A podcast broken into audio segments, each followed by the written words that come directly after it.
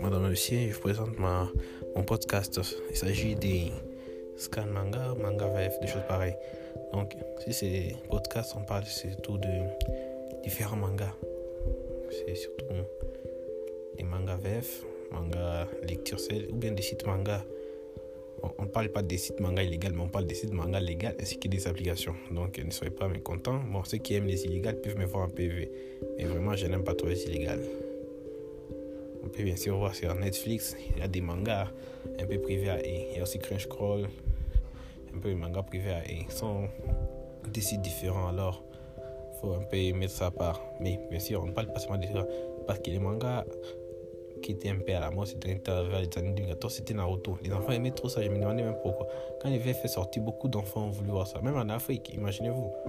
Tout le monde a aimé Naruto. Bien sûr, il y a d'autres mangas qui sont venus. Après ça, il y a Avatar. Vraiment, je ne suis pas sûr que je peux noter Avatar comme une sorte de manga.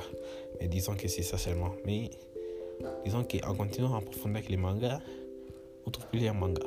Mon manga préféré en ce moment, je suis de suivre Black Clover. Malgré que c'est un peu en arrière, j'ai voulu terminer ça. Ça fait trois ans. Je suis en train d'étudier là-bas, mais je suis un peu libre, un peu discutable pour des mangas. Bien sûr, j'ai un site web, mais c'est pas encore au point tellement parce que je suis dans des, je suis en train d'étudier en même temps.